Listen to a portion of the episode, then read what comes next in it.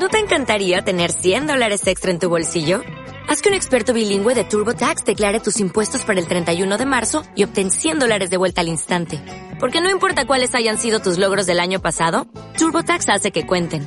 Obtén 100 dólares de vuelta y tus impuestos con 100% de precisión. Solo con Intuit TurboTax. Debes declarar para el 31 de marzo. Crédito solo aplicable al costo de la presentación federal con TurboTax Full Service. Oferta sujeta a cambios o cancelación en cualquier momento.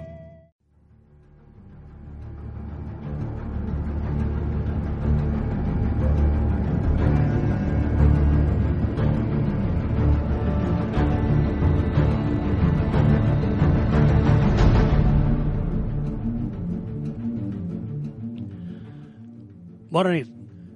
Benvinguts, amics d'Enigmes i Misteris de casa nostra. Comencem una nova temporada. Estem preparant temes nous que us agradaran, impactats, però volem començar amb un impacte interessant de cara a la, aquesta pròxima temporada. Us citem el dia 24 a la sala de conferències del Casal del Picat a les 6 de la tarda on tindrà lloc la conferència la taula redona que porta per títol Estem sols a l'univers? Aquí nos trobarem tots els amants de la fologia. Ara mateix sentirem eh, a diferents persones que vindran al certamen. Xavi Soler, Paqui, Paco Quevedo i David Cuevas, que us explicaran eh, la forma i manera que ells entenen el que és el fenomen ovni. I també tenim que dir que està previst també el Manuel Carballal. En aquests moments Manuel Carballal està en disposició. Esperem esperem que surti a través de Sky. No pot viatjar. Podeu seguir la seva evolució a El Ojo Crítico. Ara mateix sentirem el que ens explicaran els nostres invitats que participaran el dia 24 de setembre aquí al Casals del Picat. Amics, us esperem.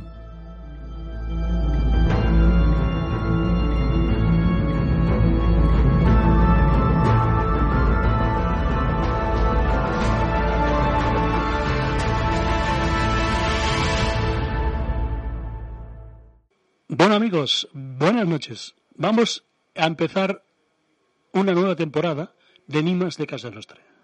Y tenemos una cita antes, el día 24 de este mes de septiembre, en la cual tenemos unos encuentros, una mesa redonda, junto a cuatro colaboradores nuestros. Uno es el que tenemos al otro lado del líneo telefónico, Xavi Soler. ¿Qué tal, Xavi? Buenas noches, ¿qué tal? ¿Cómo estamos? Buenas noches. Pues mira, también como se puede después de 300.000 olas de calor consecutivas, pues mira, sobreviviendo. Mm. Bueno, esto, um, el día 24 a las 6 de la tarde, aquí en Alpicat, tenemos este encuentro y en el cual vamos a hablar sobre eh, el tema OVNI. O sea, hay una tremenda ilusión en la gente que ha hablado. Yo no sé si lo tienes en cuenta tú o es no es así, de que ahora la apertura de la NASA y del Pentágono parece que ellos creen que va en serio. Yo no sé tú lo que nos podrás decir, pero la, gran, la gran ilusión está y bueno, de que ya definitivamente de alguna forma va a haber esta apertura de conocimiento y de información por parte del Pentágono y de la NASA. Darán a conocer cosas que hasta ahora pues así han sido ocultadas. ¿Tú crees esto? ¿Qué opinas de esto tú? Yo, yo soy un hombre de poca fe, o sea, básicamente un incrédulo en esos aspectos. ¿eh? A, a mí me, el problema más grande que tenemos es que como que, y eso lo he dicho ya muchas veces, es que como que no sabemos todo lo que ocultan, uh, no sabemos que pueden eh, dejar de ocultarnos, ¿no? ¿no? Sabemos que irán soltando cositas, pero tampoco tenemos claro con qué objetivo. Si, si por ejemplo, por ejemplo, ¿eh? Tienen miedo de que de pronto haya un lo que antes se llamaba una oleada ovni y con millones de dispositivos a disposición de, de las personas, pues eh, si siguen ocultando y negando queden con el culo al aire.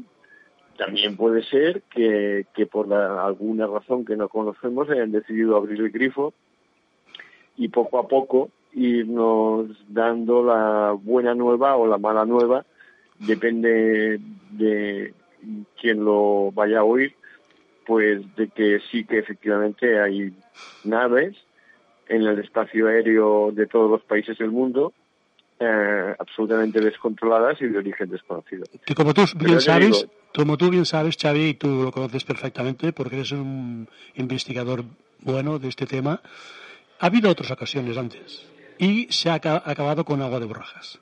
Eh, pues lo que intenta la NASA es buscar financiación por algo que ellos intentan hacer.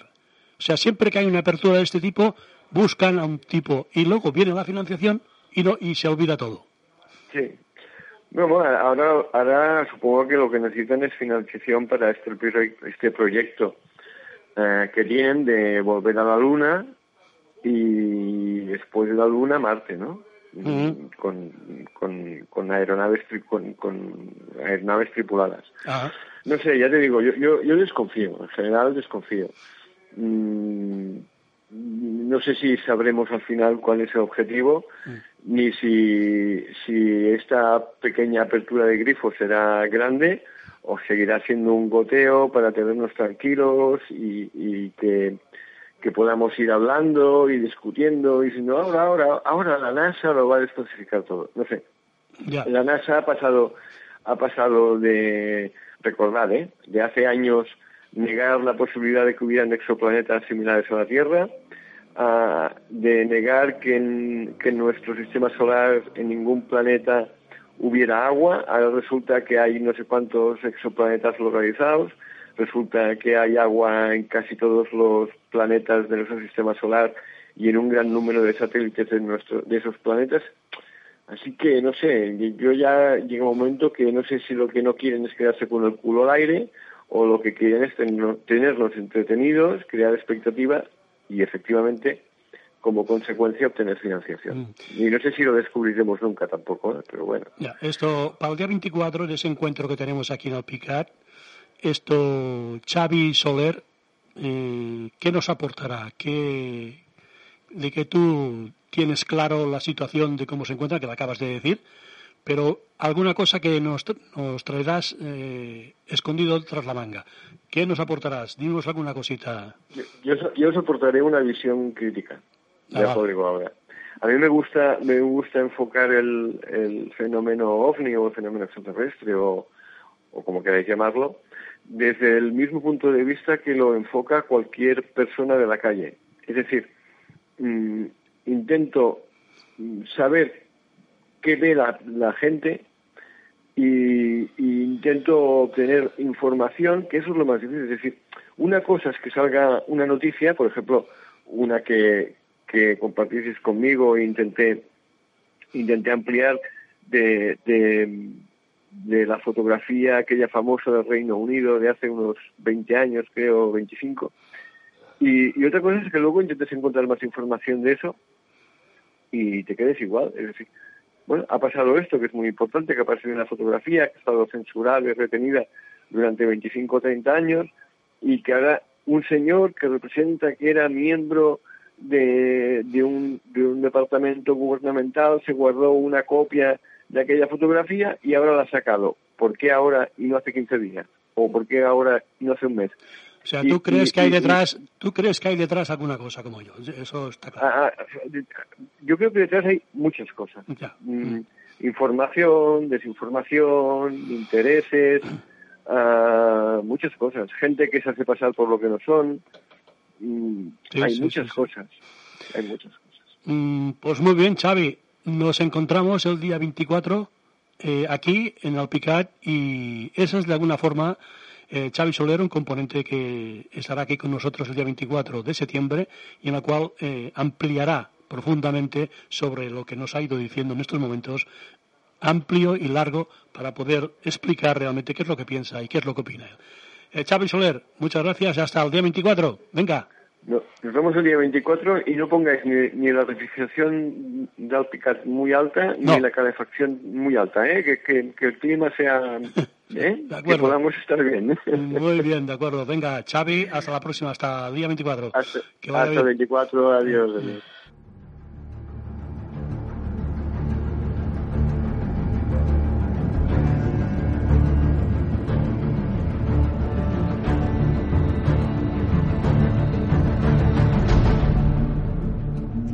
Nit, Josep, a tot l'equip de la nit del misteri i als nostres oients. Benvinguts, doncs, amb aquesta nova temporada de la secció de notícies d'astronomia de la nit del misteri.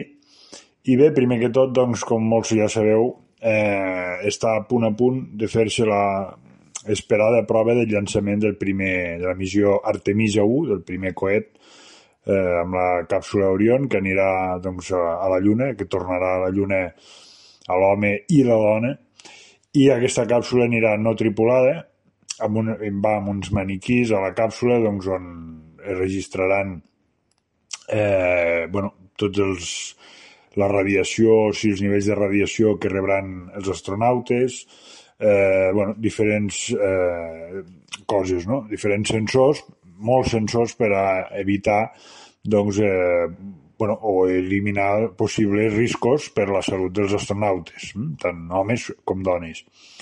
I doncs eh, havia de ser a començaments d'aquest mes de setembre, però no va ser possible degut a, un, a una falla amb, amb una part del, del, del coet, una falla menor, però que podia ocasionar doncs, que la missió fos un, un fracàs, i en un altre motor doncs, que el van poder arreglar, però que ja va passar a la finestra de llançament.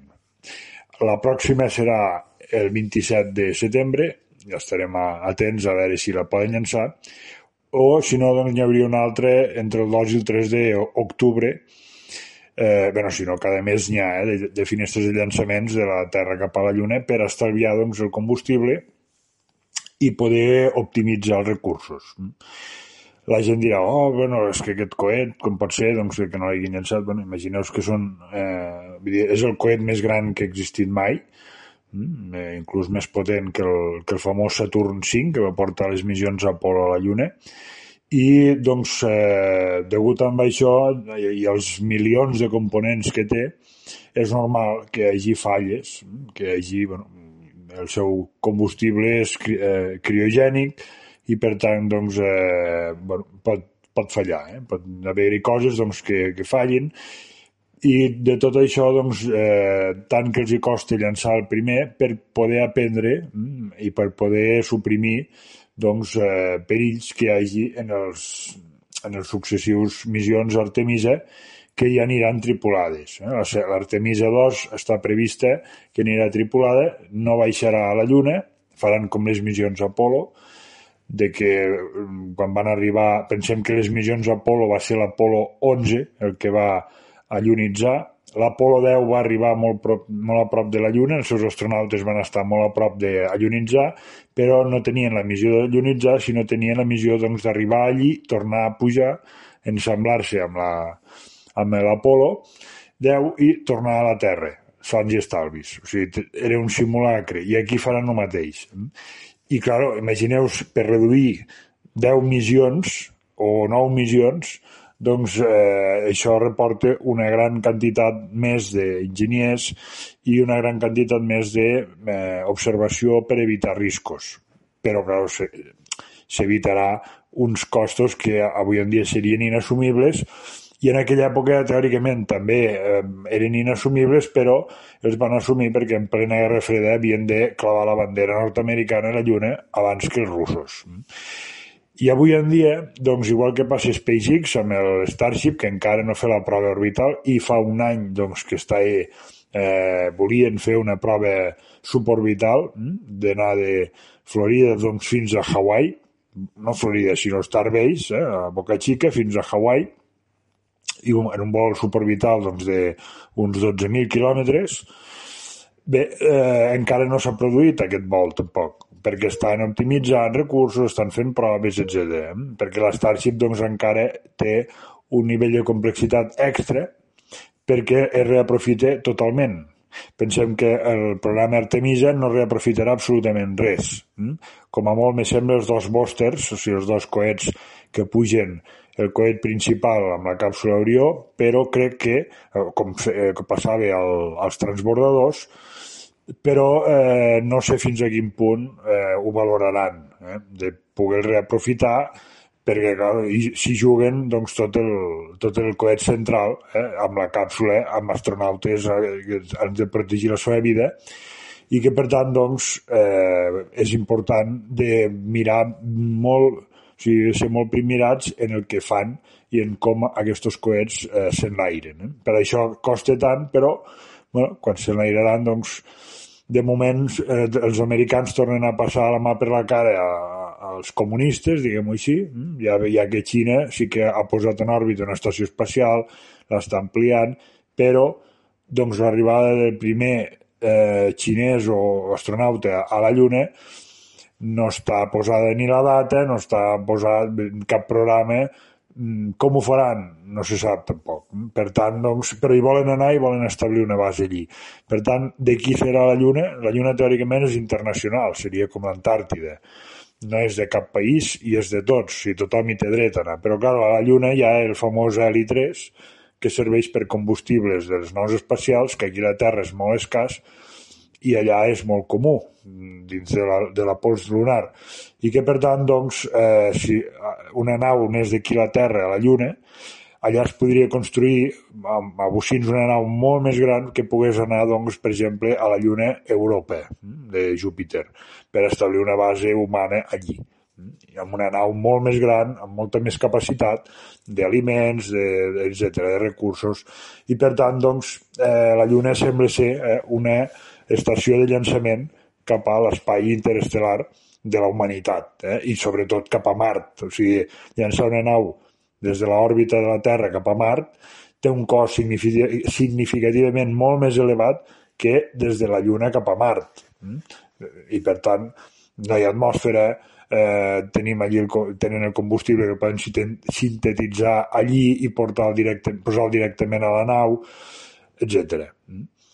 També eh, l'altra companyia, doncs, eh, la NASA, SpaceX, estan evolucionant amb aquests dos monstres per portar astronautes a la Lluna, a Mart i poder desplaçar grans quantitats de càrrega, en el cas de SpaceX amb Starship, d'una punta a l'altra del planeta.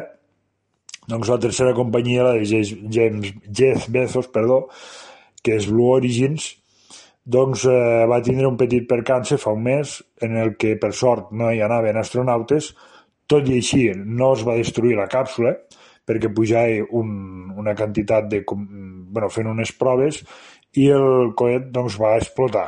Però el sistema d'ejecció d'emergència doncs, va demostrar que funcionava al 100%, eh? perquè la càpsula va ejectar, es va separar del coet al detectar que el coet s'estava destruint. Eh? Pensem que això es passa en menys d'un segon i que doncs, la càpsula va caure amb els seus paracaigudes sana i estàlvia i per tant la càrrega no es va perdre. Si haguessin anat astronautes hagués passat exactament el mateix. El que passa que ara, clar, Blue Origin doncs, mirarà de què a veure què ha passat i per tant doncs, és important que eh, veguin no, els errors i això precisament pot passar doncs, també, com dèiem ara, amb els coets de la NASA i de SpaceX. També, a finals de setembre, arribarà amb un, amb un petit asteroide que de 160 metres de diàmetre, que es diu The Deimos, arribarà a la missió DART, de les sigles de, en anglès, de, doncs aquesta missió que va a fer un impacte i a mirar o valorar quina desviació sofreix aquell asteroide.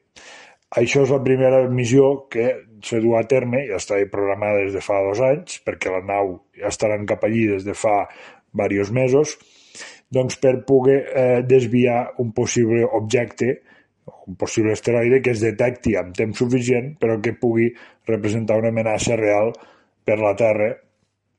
I per tant doncs, a veure quina mm, capacitat o quina, mm, o sigui, quines possibilitats tenim de desviar un objecte d'aquestes característiques. Evidentment, un objecte suficientment ràpid de 160 metres de diàmetre a suficient velocitat doncs, podria causar unes destrosses bastant importants a la Terra. Per això, doncs, eh, a partir d'aquestes quantitats, o sigui, d'aquestes capacitats o d'aquestes grandàries, els asteroides ja, de la velocitat són molt més perillosos dels petits, eh, que normalment se desintegren a l'atmosfera. I bueno, també estarem al cas doncs, d'aquesta doncs, missió d'art a veure que, eh, com evoluciona i com va eh, la mateixa. I bé, aquest any també estan de celebració a la NASA perquè fa 25 anys doncs, d'exploració robòtica ininterrompuda mm, amb les sondes Mars Pathfinder, les eh, Opportunity, l'Spirit, la Curiosity i ara la Perseverance. Mm? O sigui, la NASA porta doncs, molt més bagatge i molta més experiència que qualsevol altra agència de la Terra doncs, en exploració marciana i també doncs, les imatges del James Webb, eh, del telescopi espacial, doncs, realment són espectaculars. Eh? Recordem que va sofrir un impacte en un dels seus miralls, eh? tot i està a diversos eh, desenes de milers de quilòmetres de la Terra, a la línia de la Grange L2, però doncs, eh, no va repercutir en, el seu, en la seva capacitat de realment impressionants aquestes imatges que podeu trobar per internet. Eh? Va enfocar a Júpiter també, i bueno, ens està desvelant doncs, misteris que de moment encara no se sap ni què ens ha desvelat. Molt bona nit i fins la setmana que ve.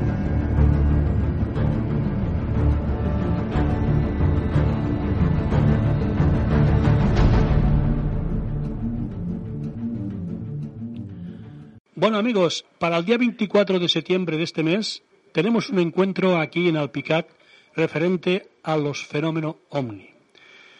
Eh, y vamos a hablar con un ponente. Debido a la libertad o liberación de información tanto del Pentágono como de la NASA, parece ser que esta vez la gente está muy ilusionada y va en serio la liberación de información.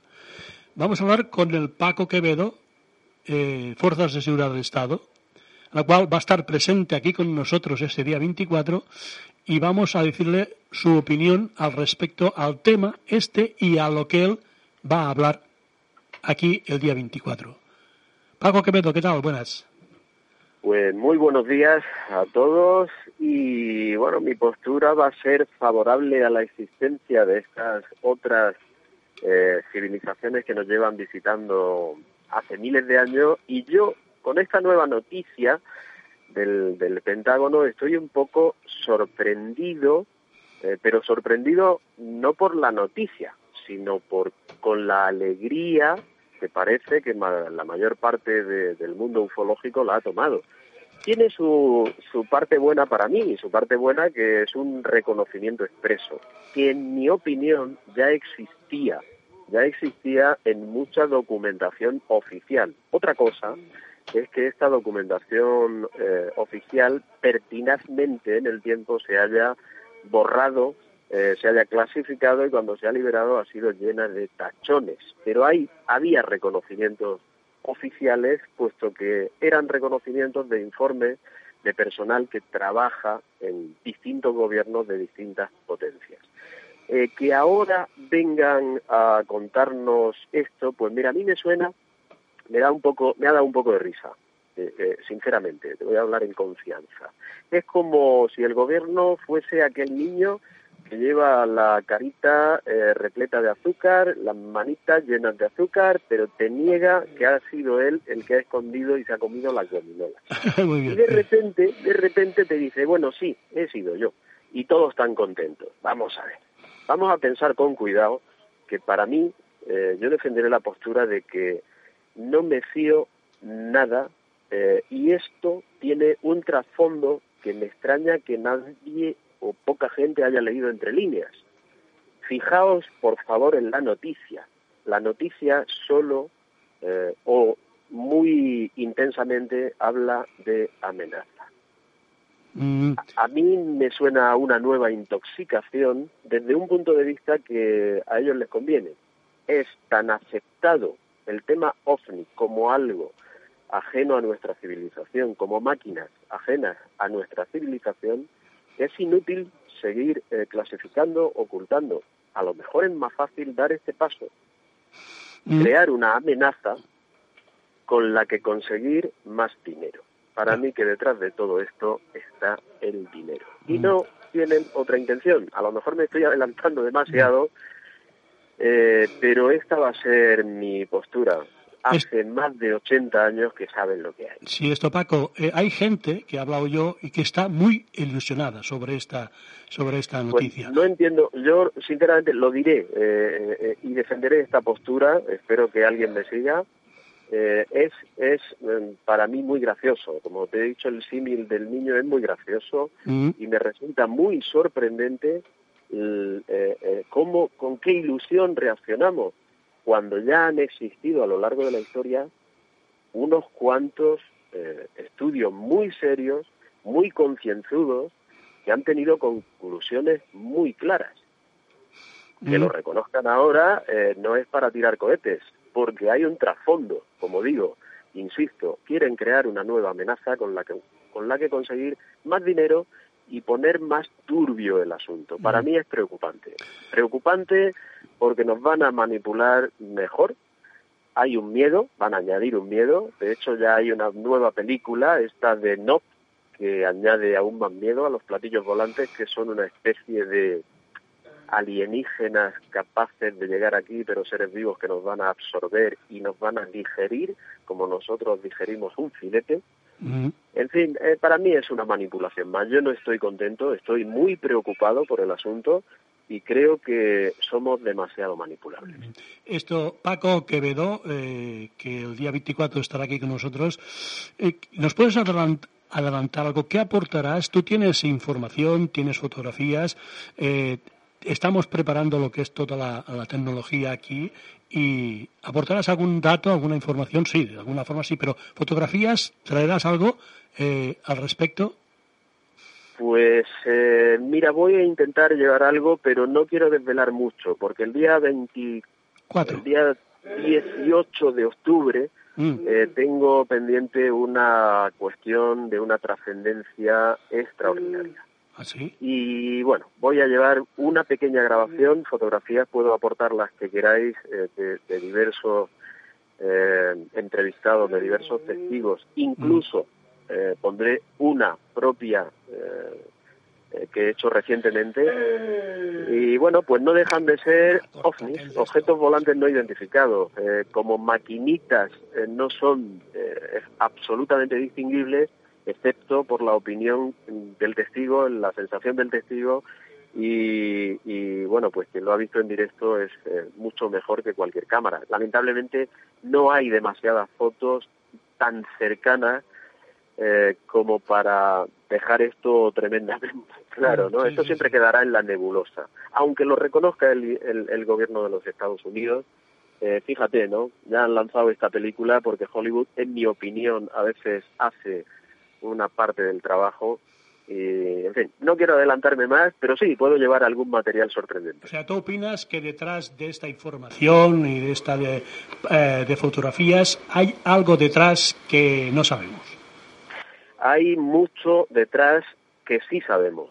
Ah, hay manipulación, hay manipulación y hay una intención permanente de enturbiar el, el hecho de la existencia de civilizaciones que vienen aquí desde hace milenios, quizá desde toda la historia de la humanidad o antes, y que sus intenciones no son destructivas, negativas, sino todo lo contrario. Ha sido mi opinión y será mi opinión. Eh, soy consciente de que hay otros ufólogos que opinan en sentido contrario, que esto es una amenaza y le hacen el juego a quienes quieren crear amenazas e infundir miedo. El miedo es muy bueno para conseguir sacar dinero y, manipular las mentes. Y eh, soy consciente de que hay personal que dice que es imposible que una civilización avanzada venza los años luz que nos separan de la estrella más cercana, que son 4,3 años y con qué aparato vencerías eso y cuánto tiempo eh, inviertes en venir y volver y para qué venir si no vas a poder quedarte mucho tiempo o se te abría la máquina. En fin, eh, tiene mucho que debatir el tema, pero yo creo que después de tanto tiempo eh, tengo conclusiones que a mí me valen eh, respetando muchísimo las que tenga cada uno, porque afortunadamente en esa diversidad y confrontación de opiniones de donde sale la verdadera riqueza de lo que llamamos cultura e inteligencia, para mí. Pues muy bien, Paco Quevedo, eh, nos encontramos ese día 24. Ha habido un adelanto de, lo, de la opinión del, de lo que va a defender Paco Quevedo eh, al respecto y bueno, nos encontramos ese día 24.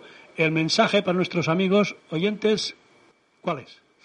El mensaje para nuestros amigos es que lean entre líneas, que busquen intereses y que sepan que cada vez que les hablen de miedo o amenaza, están intentando manipularlos. Ojo al dato, que no nos han hecho ningún reconocimiento de que vaya a venir una civilización amiga y nos vaya a solucionar problemas, que parece ser otra gran idea de, otra gran esperanza. Y yo creo que no van por ahí los tiros, ni muchísimo menos. Cuidado, porque los poderes públicos que tenemos, lamentablemente, llega a la gente con menos valores y que tiene mayor capacidad de manipularnos. Esos son los que están ahí arriba. Muy bien, Paco, pues te emplazo para el día 24. Nos encontramos aquí, hablaremos, profundizaremos sobre este tema largo y tendido. Amigos, esto es lo que vamos a tener aquí. Paco Quevedo, Xavi Soler, eh, David Cuevas y eh, Manuel Carballal. Amigos, os esperamos. Gracias, Paco. Hasta el día 24. Venga, un abrazo. Un abrazo, un abrazo. Adeu.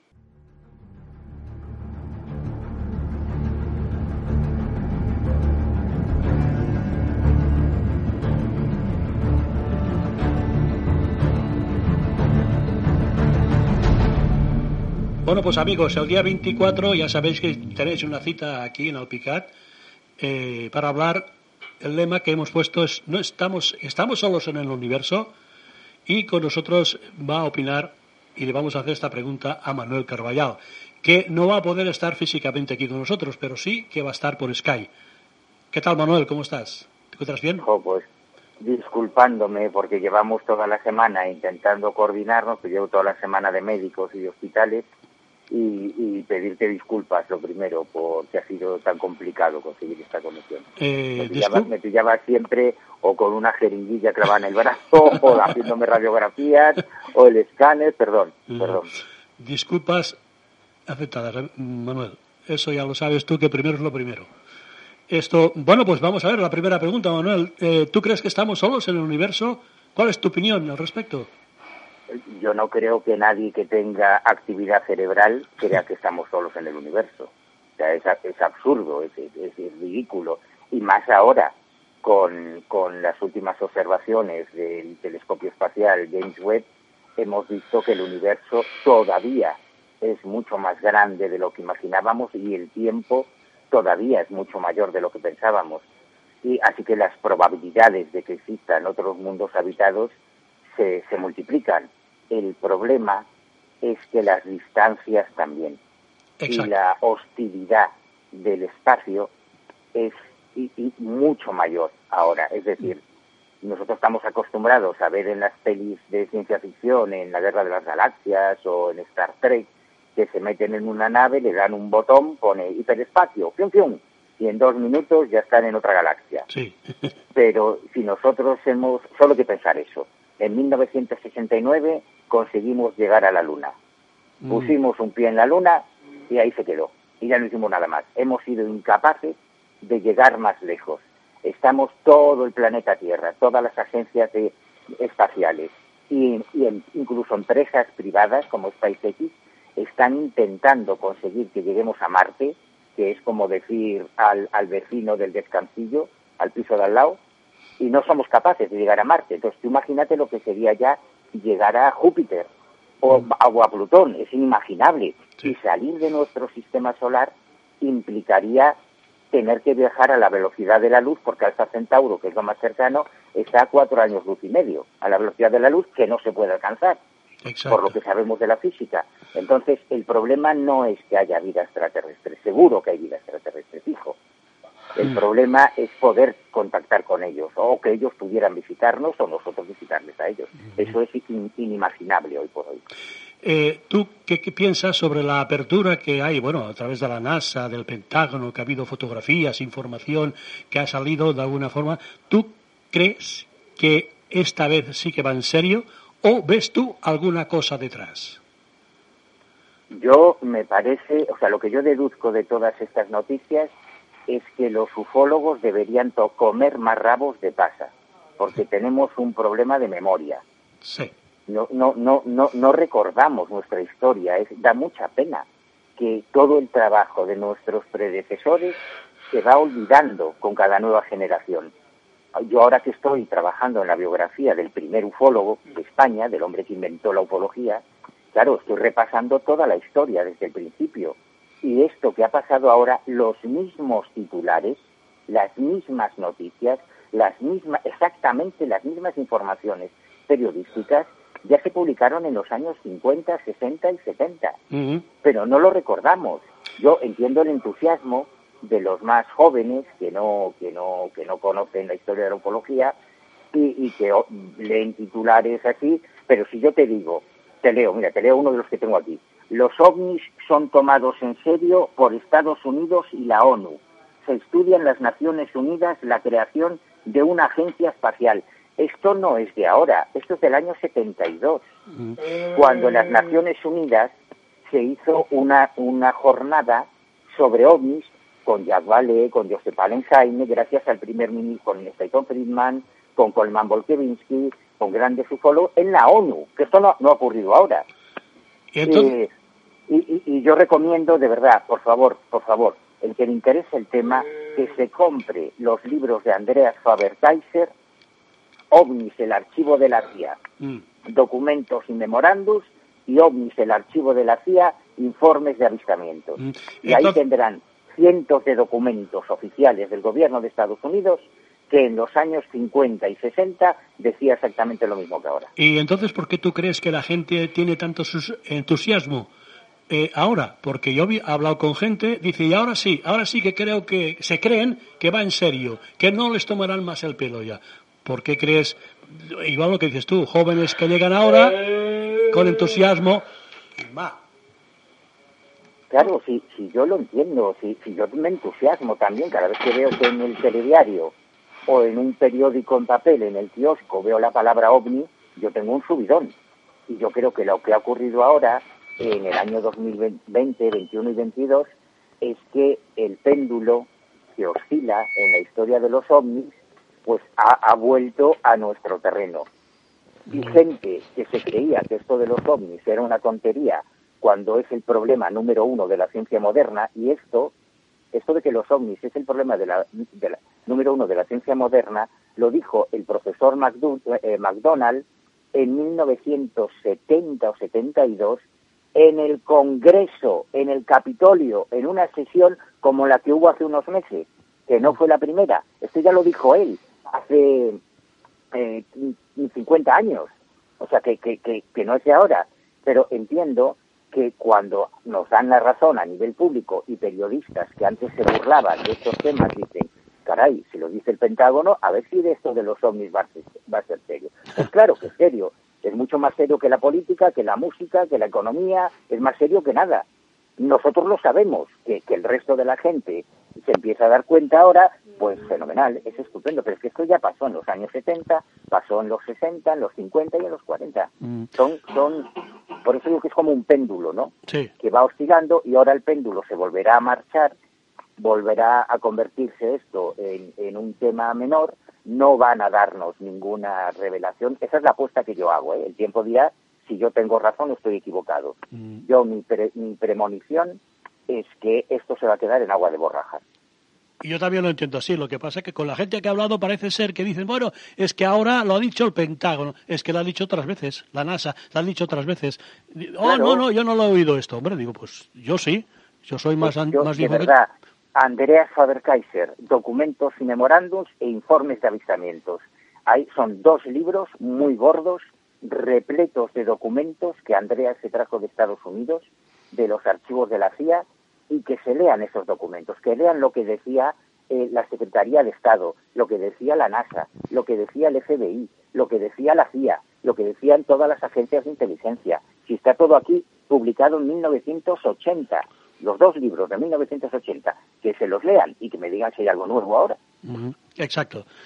Pues muy bien, este, esta será tu postura, tu opinión, es tu opinión de alguna forma al respecto. Como hace, hace mucho tiempo que lo estás diciendo, no has variado ni un ápice y continúas apostando por, por esto.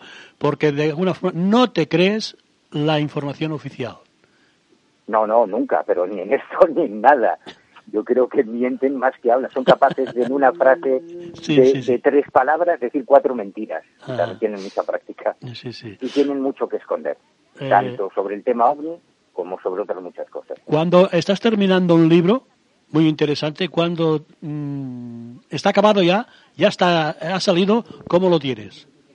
No, no, estoy ter- intentando terminarlo, pero como llevo semana y media que no salgo de los médicos, pues no hay manera ya, de avanzar. Pero bueno, prácticamente está terminado, luego es la corrección y ya mandarlo a imprenta. Y Mm. así Dios quiere, yo espero que para... Quería que estuviese en septiembre, pero mm, seguramente estará en octubre. Mm. Pero quiero que esté, como sea, antes de fin de año, porque el 6 de enero del año 2023 se cumplen 100 años el centenario del nacimiento de Oscar Ribrea.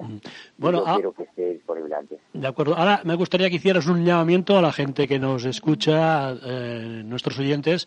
Bueno, que Manuel Carballal no, ha podi- no podrá estar físicamente aquí, pero sí que estará a través de Sky. Hablaremos contigo y nos reemplazamos para este día, Manuel.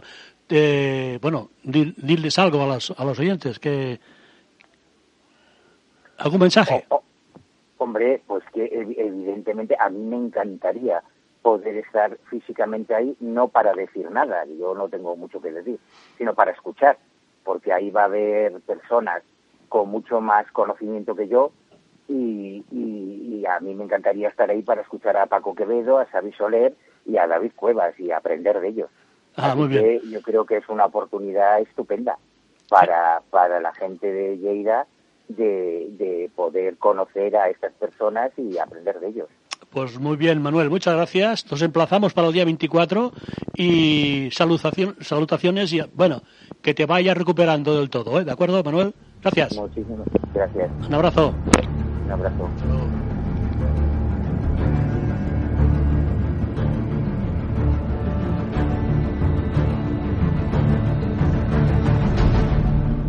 Bona nit i moltes gràcies.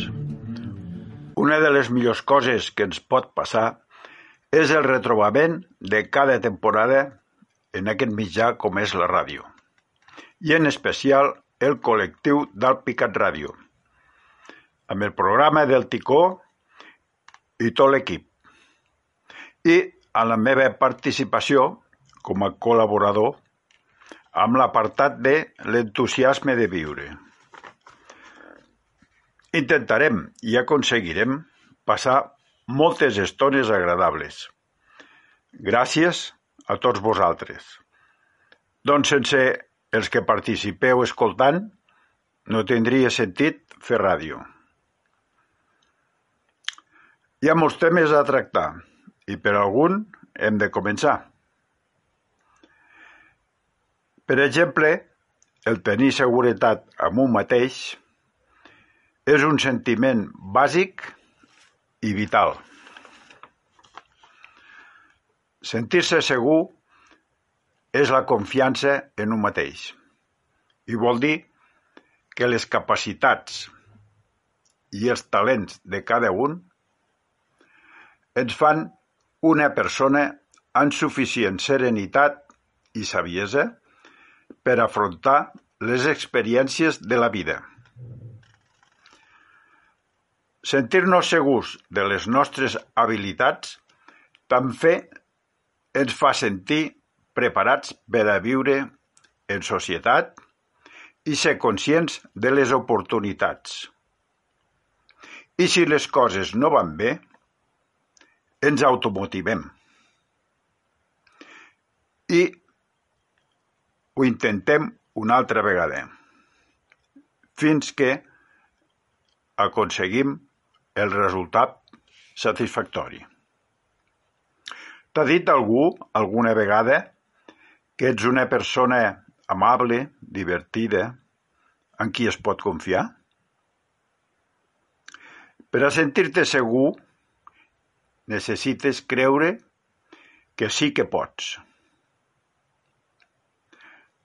La millor manera d'aconseguir-ho és practicar i aprendre aquestes habilitats. És agafar l'hàbit de fer les coses de certa manera.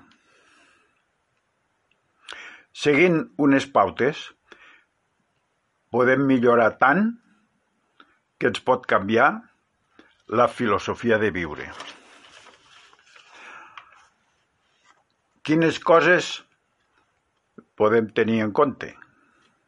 Per exemple, si tens dubtes, és que et fa falta preparació.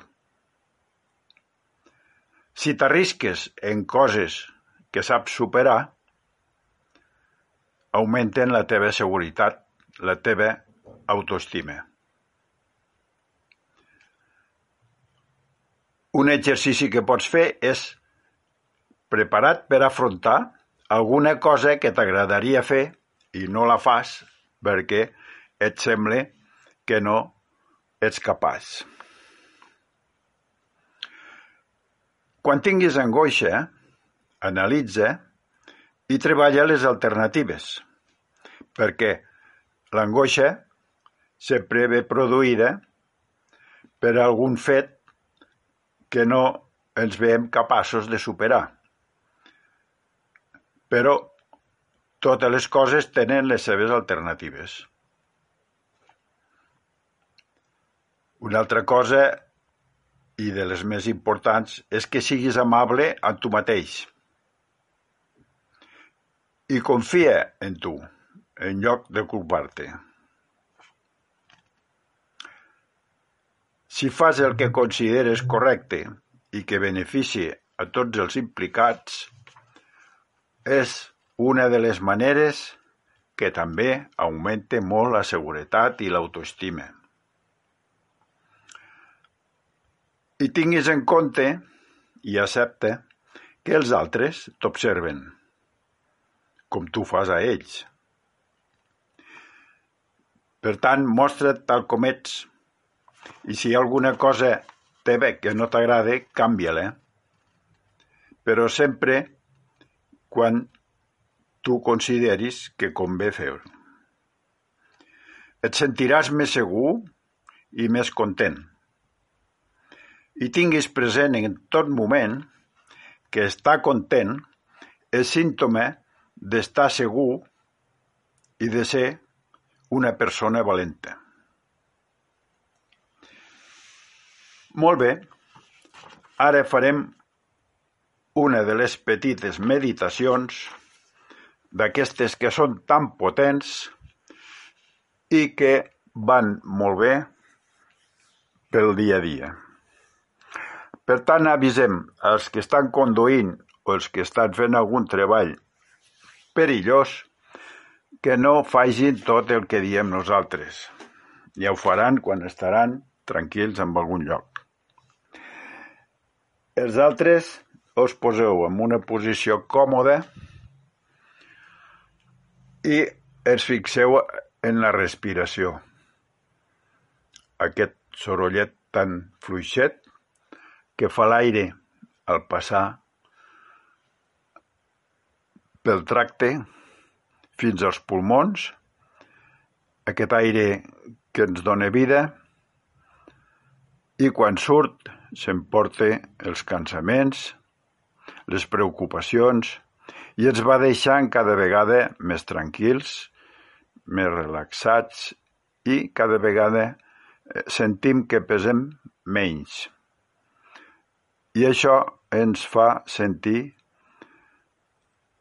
molt agradables, molt contents.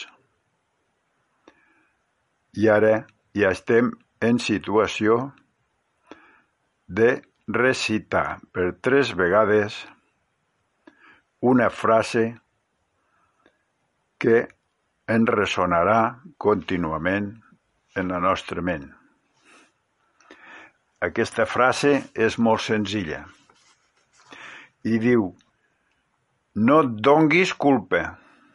Dona confiança. No donguis culpa.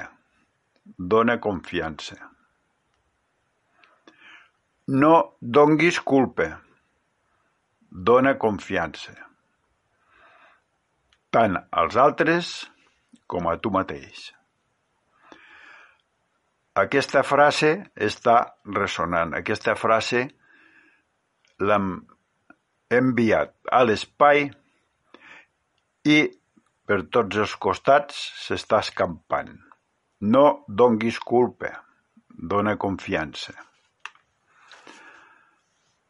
Ara que hem fet aquest treball tan important i estem tan contents, tornem a tocar de peus a terra i som conscients de la importància que tenim com a persones i a partir d'ara ens valorarem més, perquè ens ho mereixem. I així continuarem cada setmana. Ja podeu obrir els ulls, billugant les mans i els peus i tornant a la realitat real. Moltes gràcies i estic molt agraït de poder comptar amb vosaltres cada programa. I a continuació començarem a treballar pel pròxim. Molt bona nit i fins aviat. Que tingueu uns bons entrenaments i unes bones satisfaccions.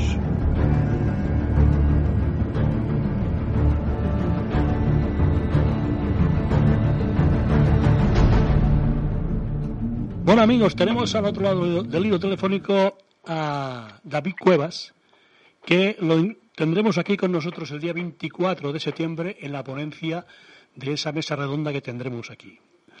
Y nos gustaría hablar con él un poco de que nos adelantara un poco la opinión, qué opina al respecto, bueno, de esa libertad de alguna forma del Pentágono y de la NASA en dar la libertad tipo de información y fotografías al respecto que van saliendo. ¿Tú crees, mm, eh, David, que hay alguna cosa, qué opinas tú? ¿Hay alguna cosa detrás o de alguna forma esta, esta eh, sí que será verdad y realidad esa información y ya nos van a tomar más el pelo? ¿Qué opinas?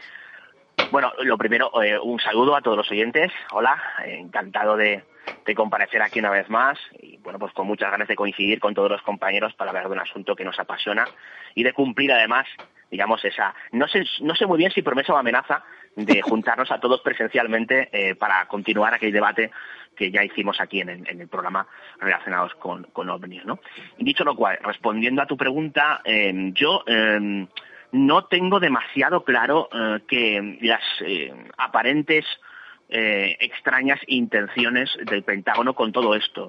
Yo creo que se está siendo más transparente de lo que algunos intentan hacer ver, por una cuestión eh, muy sencilla. Eh, y es porque después de muchos años entrevistando a testigos ovnis y algunos de ellos de índole o de carácter militar o, que tiene que ver con otros cuerpos y fuerzas de la seguridad del Estado, mm. em, a mí lo que se me ha transmitido por parte de estas personas eh, es su amplio desconocimiento sobre el asunto ovni. ¿Qué quiero decir con esto? Que los militares eh, y, y, por ende altos estamentos, como puede ser en este caso el Pentágono, tienen información, evidentemente, claro que la tienen, pero más orientada a lo que pueda afectar a la invasión de un espacio aéreo, que a la realidad o presunta realidad eh, aparentemente inexplicada que pueda haber o no detrás de los fenómenos ovni. Con lo cual, a mí me da la ligera sensación de que mm, lo que están haciendo en el Pentágono tiene más que ver con la seguridad de, de los pilotos en vuelo que de mm. la realidad aparentemente extraterrestre de, los, de los fenómenos ovni. Eh, unido al desconocimiento que, que, yo creo que ellos mismos tienen y, y, y, que hacen patente cuando nos preguntan a nosotros, a los, a los que estamos interesados en ufología, eh, detalles al respecto de, de, de, este complejo fenómeno.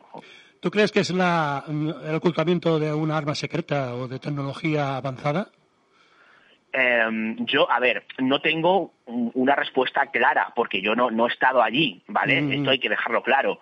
Ni yo, ni te diría que prácticamente nadie. O sea, y el que diga que tiene muy claro lo que tienen, obviamente yo creo que hay que desconfiar directamente de, de- de esa persona, porque, porque no tenemos esa información.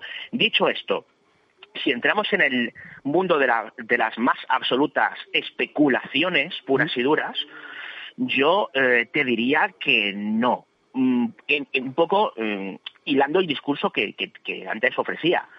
eh, el desconocimiento que tienen sobre el, sobre el asunto. Si hay ocultación relacionado con casuística ovni, que estoy convencido de que en parte la hay, no es por la peligrosidad eh, que ampare el, digamos, la presunta procedencia de los ovnis, sino más bien por el- la seguridad de, en este caso, de los pilotos en vuelo, porque aquello que se, aquello que se encuentran y que no tienen muy claro lo que es, eh, pues puede poner en, en- en juego las vidas de los propios pilotos al poder colisionar con algo que desconocen, con un tráfico no identificado, ¿no? Entonces es lógico y es normal que se, que, haga un estudio sobre qué son estos casos inexplicados y a qué potencia eh, barra experimento pueden pertenecer. O sea, más centralizado en, en lo que Manuel Carvallal llamaría la aeronáutica no convencional, que creo que hablasteis hace poco en su, de su libro WAPS, ¿no? Sí, correcto, sí, O sea, sí. Claro, yo creo que tiene, tiene más que ver con esto que con, insisto, que con la aparente realidad eh, inexplicada de lo que puede o no tripular esos ovnis. Eh, pero insisto, esto es una opinión, eh, obviamente es una opinión muy alejada de lo que de lo que realmente podría decir eh, si, si conociera, digamos, la, la realidad tácita de lo que ocultan y lo que no ocultan. Pero me da, alejada me refiero a, a que no lo- a que no lo sé, ¿no? A que es una especulación. Pero me da la impresión de que los tiros van más por ahí, van más relacionados con estos eh, esta- esta- este enfoque de la pantalla ovni, de esta aeronáutica no convencional, eh, que de la, de, los- de la posible realidad extraterrestre del fenómeno. ¿Tú crees que hay algún proyecto? eh, se ha retrasado una forma el lanzamiento a la Luna. Eh, ¿Y tú crees que hay algún proyecto Luna, Marte o otras perspectivas de cara a la NASA? Pues la verdad es que no lo sé. No sabes. O sea, tengo que decirte que yo desconozco y, y opinar a, a este respecto por mi parte me parecería casi que irresponsable porque no tengo ni idea. Mm. Yo más allá de lo que te digo, de, de lo que te he dicho, no me atrevo a decir porque, insisto, porque es una especulación, es que especular es gratis, que si todos podemos Claro. especular. A mí, yo, yo tengo un problema con esto, yo, yo soy periodista los periodistas somos un poquito bastante coñazos barra enfermos del dato, ¿vale? Entonces, a mí me gusta hablar de lo que yo conozco o de lo que yo en parte puedo demostrar, de y a- hablar sobre especulaciones de lo que pueden o no, y las intenciones ocultas o no que haya detrás de, pues es que no lo sé. Yo, insisto, yo especulo en base a la información que yo tengo, pero obviamente me puedo estar equivocando. Mm. Entonces, eh, es complicado mm, responderte a esa pregunta de si ellos o hay algún tipo de, de, no sé, de experimento secreto relacionado con la visita o no de- de- de lo que sea, ¿no? Ajá. Muy bien. Eh, tú eh, vas a traer una entrevista que le hiciste a Joan Plana Cribillén. Eh, bueno, hay cosas muy interesantes que está diciendo. Eh, más o menos, ¿quién es Joan Plana Cribillén? Explícanos un poco para que la gente sepas. No ves, aquí, aquí ya mm, respondiendo a esta pregunta ya me siento más cómodo, ¿no? Vale, que con las anteriores. Correcto, muy bien. Bueno, aquí, aquí, aquí hablamos de, claro, hablamos de algo que es tácito, que está ahí y que, y que, y que en parte se puede demostrar, ¿no? Eh, hace muy poquito, hace unos meses, eh, bueno, hace un año prácticamente, ¿no? Yo tenía eh, la, bueno, un año no, y perdón, se me ha ido, no, no, hace nada, hace un par de meses, esto fue en julio. Sí. Eh, tenía la ocasión de entrevistar eh, a Joan Plana Cribillén. ¿Quién es? Pues Joan Plana Cribillén, aparte de ser una persona que conoce bastante bien todo lo que tiene que ver con el, con la aeronáutica, con, con las fuerzas militares y con cuerpos y fuerzas de seguridad del Estado, es, está muy interesado en el tema de los ovnis y obviamente pues conoce muy bien esta dinámica que antes comentaba de la aeronáutica no convencional, ¿no? Sí. Bueno, pues eh, ¿qué importancia tiene Joan Plana en lo que respecta al tema ovni? Pues tiene una importancia capital porque fue el único civil junto a Vicente Juan Esther Olmos, que ayudó a coordinar la desclasificación ovni española del Ejército del Aire desde el 92 hasta el 99. Interesante. Entonces, claro, él eh, en esa entrevista, que escucharemos algunos fragmentos, mm, lo que nos desvela es eh, ciertas cosas que se han dado por sabidas, pero con un giro de 180 grados que creo que es muy interesante y que va a sorprender a Desde los luego, oyentes, desde luego. luego de la relevancia de- de- de- del personaje, ¿no? A mí me sorprendió, desde luego. Va a sorprender. Sí, sí, yo, yo estoy convencido de que sí. De, porque, insisto, porque estamos hablando de alguien eh, que, que- que estuvo metido muy directamente en algo que, de lo que estamos hablando indirectamente, ¿no? En esta pequeña charla, en, en lo que tiene que ver con la desclasificación o no de información relacionada con el tema OVNI. Claro, claro. Eh, se habla del Pentágono, pero no, no todos saben que eh, España fue pionera en ese sentido. Creo que fue el primer país eh, en desclasificar expedientes OVNI. Fue una desclasificación bastante larga, que duró ocho años, eh, más por un tema burocrático que por un tema de, extensión de, de documentos. Pero fueron eh, muchísimos expedientes, cerca de 100 expedientes, eh, que se desclasificaron por parte del ejército y, que, y- y- y es una desclasificación no exenta de polémica por una serie de cosas que sucedieron, que contaremos el 24 y que apoyadas por las, digamos, la información y la nueva información que nos aporta la persona que estuvo metido directamente en esa desclasificación, yo creo que lo- aquellos que estén mínimamente interesados en esto de los ovnis lo van a disfrutar. Pues muy bien, eh, esto te emplazamos, quedamos ya para este día 24 eh, con esa información que nos, da, nos has dado últimamente y bueno, vamos a ampliar todo esto. David Cuevas, te espero el día 24 aquí y bueno, ampliamos esa información. David, gracias y un abrazo, hasta la próxima. Yo, Un abrazo, nos vemos, eh, nada, ya mismo. de acuerdo, venga, vaya bien.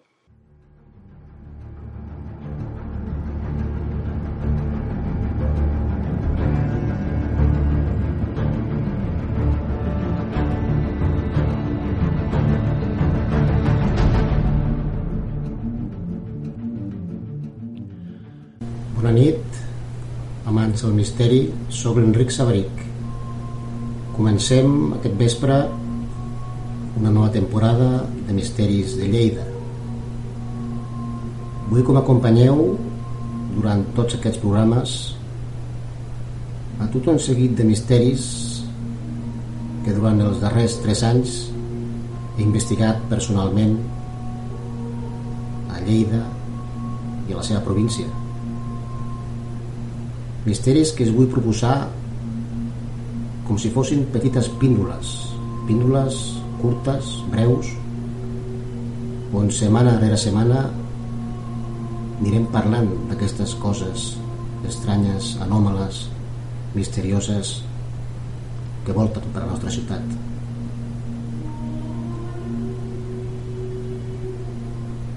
I aquesta nit no podia ser d'una altra manera vull començar amb el tema OVNI. Ja sabeu que portem uns mesos, una llar- llarga temporada que ha tornat ha tornat el tema OVNI, està present de manera molt incisiva als mitjans de comunicació, està revifant l'interès pels ovnis, per aquests UAPs, aquests fenòmens aèris identificats des del Pentàgon, govern, fins i tot la NASA, van llançant notícies noves, van obrint la seva ment i van introduint al públic, al públic en general, aquests nous avanços que estan fent al voltant d'aquestes naus de possibles extraterrestres aquestes guaps, aquestes visions de llums al cel que es mouen de maneres inversemblants. Què són els guaps? Doncs bé, per començar la primera píndola d'avui, el primer misteri d'avui, anem cap a Lleida. I us parlaré d'una abducció, d'una abducció lleidetana. I per conèixer el primer cas hem de viatjar al març de 1974 al barri de La Mata de Pinyana, allà a Guaire allà ens trobem amb la Pura Muñoz. La Pura Muñoz es dirigia al seu treball a primera hora del matí. Quan de sobte va veure baixar del cel un objecte luminós molt gran amb dues franges brillants una blanca i l'altra de to groguenc. A mesura que l'objecte anava baixant, tot un seguit de protuberàncies, deia ella, entre 18 i 20, semblants a cames, es van fer visibles a la pura Muñoz. L'objecte s'anava acostant al terra completament en silenci, aixecant núvols de pols al seu voltant. Tot això és la descripció de la pura. Va tocar breument el terra i després es va aixecar una vegada i una altra, fins que finalment va començar a acostar-se a la pura Muñoz, aturant-se davant d'ella, surant molt a prop del terra. La pura va observar com s'obrien dues portes corredisses i sortia una mena d'escala d'acer inoxidable amb quatre esglaons. A la pura la va envair una estranya calma. No tenia por i va pujar l'escala, entrant dins l'objecte. Dins, va veure quatre éssers. Eren molt prims i estaven completament coberts amb vestits metàl·lics. Dos estaven asseguts i els altres d'en peus. Va veure nombrosos panells de control amb llums intermitents i parpatejants que eren manipulats pels éssers asseguts. Éssers que tenien més de dos metres d'alçada. Els altres dos, més petits, medien aproximadament un 60, va dir la cura, i estaven aturats darrere els primers. Finalment, el que estava a la seva esquerra va agafar la pura i la va empènyer suaument, col·locant el seu braç sobre una taula. L'altre, mentrestant, li injectava un objecte en forma d'agulla.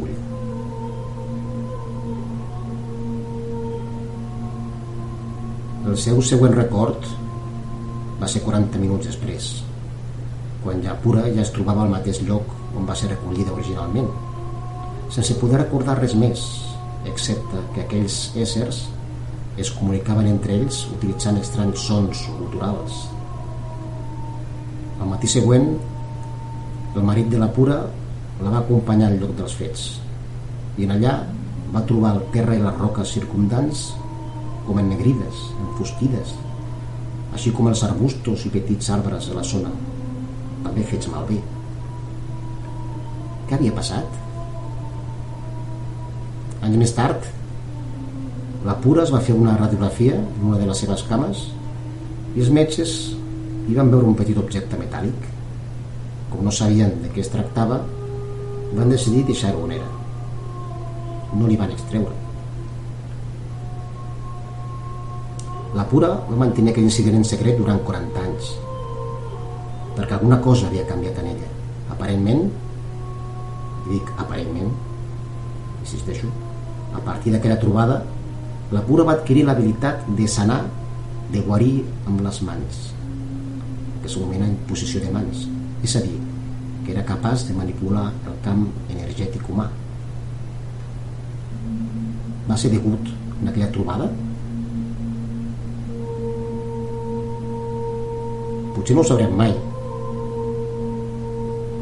però és un cas força interessant que va passar aquí a Lleida. És una narració de la protagonista. Li podem donar el crèdit que vulguem. És la seva història.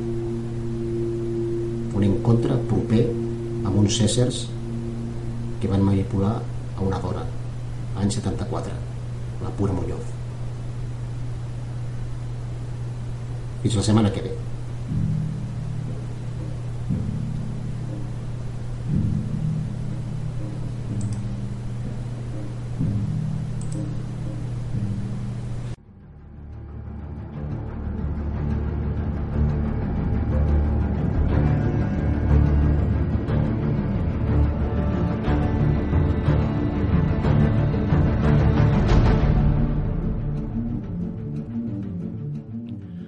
Molt bona nit, Josep, a tot l'equip de la nit del misteri i als nostres oients.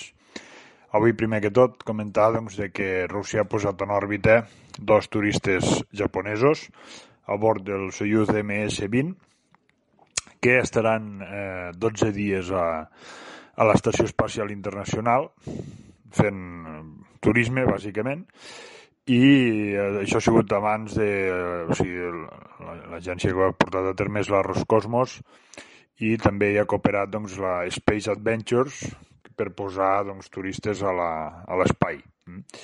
Eh, bueno, van sortir el dia 8 de desembre des de Baikonur, al Kazakistan, i al cap de 6 hores doncs, ja es van acoplar a la, a la ISS. I per tant, doncs, bueno, és un, un pas més eh, en el turisme espacial. La missió està comandada pel eh, cosmonauta rus Alexander Misurkin, que ja serà doncs, la, la tercera vegada que, que fa un vol espacial i eh, doncs, en cas de que la nau, el sistema de guiatge automàtic del software fallés, doncs, la podria pilotar ell mateix. Eh, Maezawa i Hirano són els dos turistes, que són el, el vuitè i el novè eh, ciutadà privat, o sigui, de, com a que han pagat ells el, de la seva pròpia butxaca doncs el bitllet eh, de forma privada. Doncs eh, d'aquesta empresa de Space Adventures. I, bueno, doncs, eh, com diem, és un pas més eh, cap al normalitzar el turisme espacial, que serà en definitiva el que doncs, eh, podrà eh, establir aquest mm, pagar, no, diguem-ho així, l'espai i l'exploració espacial. També ahir va ser llançat un Falcon 9 eh, que va posar en òrbita, el, en òrbita geoestacionària l'XP, eh, l'Imaging X-Rays Polymetry Explorer, explorador eh, polimetrat de, X, eh, de rajos X hm, imaginaris, diguem-ho així, eh, l'XP. Eh, L'XP aquest doncs, eh, ens mostrarà els objectes més eh, massius de l'univers, com forats negres, o sigui, està dissenyat hm, per estudiar eh, aquests objectes.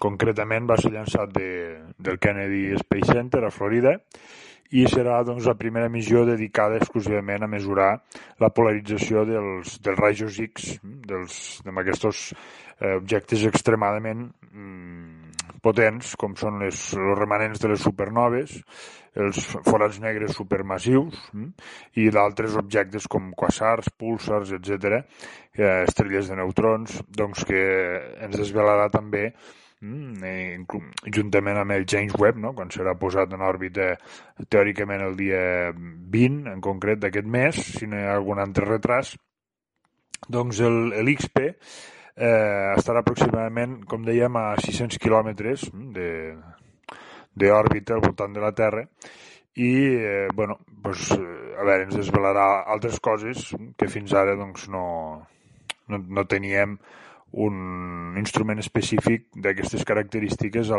l'òrbita baixa que pogués enfocar amb aquests objectes supermassius i investigar-los més en profunditat. També comentar que l'Agència la, Espacial Europea està desenvolupant de moment els tancs eh, d'un futur coet reutilitzable similar o una mica més gran que, que un Falcon 9 eh, que calculen tindre enllestit eh, a la primera part del 2030, i aquest vehicle es dirà Temis? T-H-E-M-I-S, hm? Temis, en honor doncs, a, la, a la deessa grega de la, de la naturalesa, hm? de la llei natural, que representa la, la justícia i la igualtat. I, doncs, bueno, té aquest, eh, aquestes connotacions doncs, eh, en les quals va ser la, la primera que va oferir Era, una copa quan eh, va tornar al, a l'Olim afligida per les amenaces de Zeus. bueno, doncs se li ha ficat aquest nom al futur coet doncs, de, de l'Agència Espacial Europea que ja dic té previst que sigui reutilitzable. La majoria de coets europeus doncs, tenen noms eh, de mitologia i els americans doncs, ja depenent. Eh? Per exemple, Blue Origin té noms d'astronautes famosos del programa Mercury, Gemini i Apollo, i bueno, doncs SpaceX té nom de, també de Falcon 9, eh, la, la, la Starship o sigui, té noms més futuristes o més també bueno, d'animals, etc. Un dia, si voleu, eh, ja en parlarem en profunditat doncs, de cada agència espacial quin nom es donen a les seves naus, eh? les, les Soyuz, russes, les Progress, també russes, etc. També comentar doncs, que l'Artemisa 1, mm, el, el que porta la, la sonda Orió, que anirà a la Lluna a començaments del 2022, se calcula, ja està a la High Bake, eh, allà on s'ensamblen amb els tancs de combustible, els, els coets eh, de combustible sòlid, etc. I doncs se calcula que en dos o tres mesos podria fer el primer vol el, del programa Artemisa mm, per arribar doncs, a la Lluna, donar el tom i tornar i ameritzar. Mm. Aquestes proves doncs, són vitals per eh, saber que tot surt bé i bueno, avui en dia va tot, mm, tot automatitzat. Eh?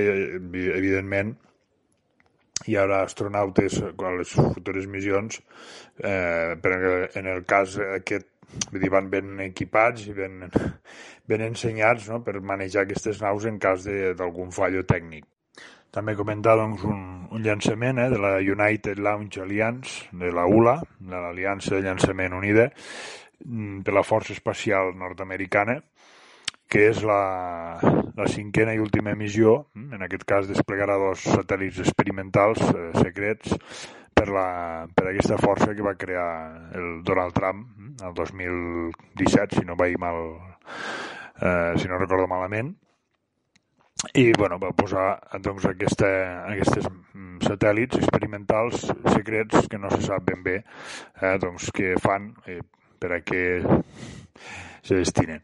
bueno, també comentar doncs, de que la, la Xina ha, ha llançat una nau, mm, una nau que doncs, ha ficat els pèls de punta més d'un per les capacitats que té aquesta nau i eh, faria obsolets qualsevol sistema de defensa de, de míssils nuclears intercontinentals que tingués qualsevol país, en el sentit de que una vegada el, el míssil eh, ha sortit a l'estratosfera, llança un petit eh, planejador, un petit, eh, una petita llançadora que pot portar cap nuclear o qualsevol tipus de càrrega i pot eh, ser dirigides com un dron que Mm, vola a velocitats hipersòniques, més enllà de 5 vegades la velocitat del so i més, eh, i bueno, pot anar a qualsevol punt del, de la Terra i eh, pot canviar la seva trajectòria, aquest petit, eh, aquesta petita llançadora pot canviar la seva trajectòria segons li manin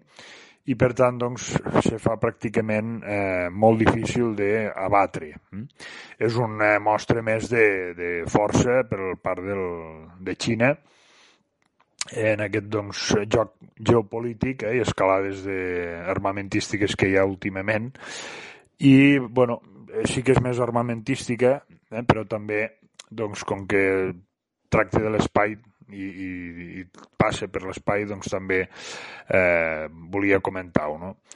I en aquest sentit, curiosament, eh, la seva contrapartida dels Estats Units ha sigut la, la DARPA, l'Agència de Projectes de Recerca de Defensa Avançada, DARPA, recordem que DARPA va ser doncs, la que va crear eh, internet també, van, van acabar de crear internet i després la van comercialitzar, però en principi era per un, per un projecte militar ultrasecret pel qual poguessin connectar qualsevol punt del país o bases inclús a l'ultramar eh, de forma immediata, perquè, per exemple, si una base era atacada amb un míssil nuclear i no podia contestar, o que la informació viatgés automàticament a tots els altres punts. bueno, doncs aquesta agència, que encara continua, eh, és una agència governamental dels Estats Units, del Departament de Defensa, doncs ha descobert accidentalment, entre cometes, ho poso, Mm, perquè ja us dic, s'ha revelat ara, curiosament, quan la Xina doncs, ha fet aquest, eh, aquesta mostra de, de tecnologia, mm, d'un avió hipersònic que els Estats Units van descartar fa dues dècades mm, per centrar-se en, el, en el programa dels transbordadors, doncs s'ha creat una bombolla Warp, una bombolla amb un nanocron, eh, o sigui, amb una quantitat molt, o sigui, molt petita, però ha fet realitat una teoria del Miquel Alcubierre, eh, que el 1994 va dir doncs, que la, es podia deformar l'espai-temps per anar d'un punt A a un punt B més ràpid que la velocitat de la llum.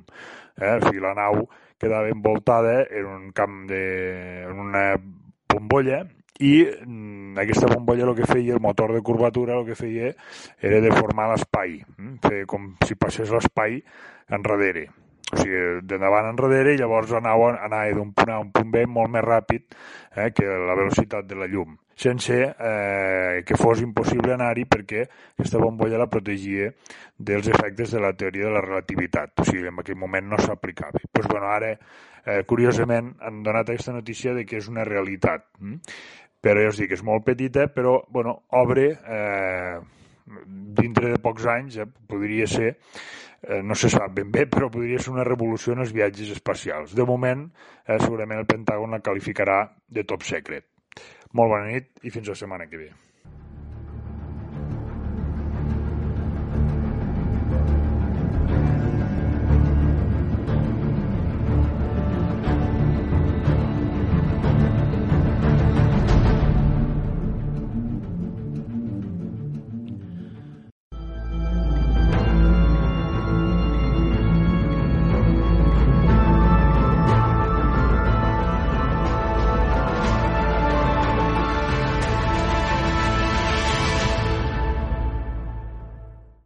¿No se merece tu familia lo mejor? Entonces, ¿por qué no los mejores huevos? Ahora, Egglands Best están disponibles en deliciosas opciones. Huevos clásicos, de gallina libre de jaula y orgánicos de Egglands, que ofrecen un sabor más delicioso y fresco de granja que le encantará a tu familia. En comparación con los huevos ordinarios, Egglands Best contiene la mejor nutrición como 6 veces más vitamina D, 10 veces más vitamina E y el doble de omega 3 y B12. Solo Egglands Best. Mejor sabor, mejor nutrición, mejores huevos. Visita egglandsbest.com para más información.